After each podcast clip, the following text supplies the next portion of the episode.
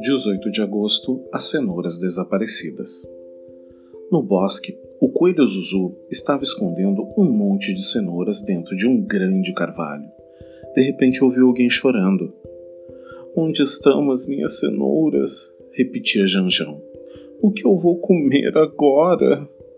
Zuzu não havia imaginado que Janjão não teria o que comer se pegasse todas as cenouras dele.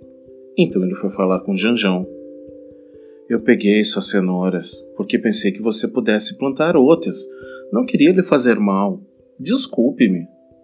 Depois desse acontecido, Janjão ensinou Zuzu a cultivar a sua própria horta, e os dois se tornaram grandes amigos.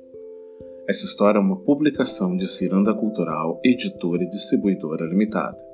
História extraída do livro 365 Histórias para Ler e Sonhar, primeira edição. Textos Equipe Ciranda Cultural.